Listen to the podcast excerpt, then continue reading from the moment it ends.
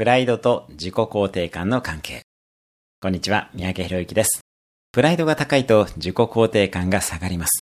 自己認識と現実にギャップができるためです。プライドを適正に保つには、他者と比べないことに加え、毎日小さな挑戦をするのが有効です。いつもと違う遠回り。新しい雑誌を読む、そんなことでも構いません。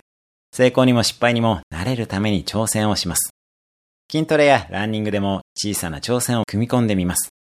限界まで腕立て伏せをする ということは例えば、おそらく1分以内で毎日できますし、50メートルの全力疾走なども数十秒でできるでしょう。これも立派な挑戦なので、これだけで自然と自己肯定感が上がっていきます。小さな挑戦をすると、まずは挑戦した自分を認め好きになることができます。その上で挑戦から得られるフィードバックによって失敗から学び、成長することもできます。失敗することにもなれるので、また挑戦もできます。個人的には自己肯定感という言葉はなんだかムズムズしてあまり好きではないのですが、自分を肯定すると他者も肯定できるようになります。毎日小さな挑戦をして自分も他者も認められるようになりましょう。それではまた毎日1分で人生は変わる三宅宏之でした。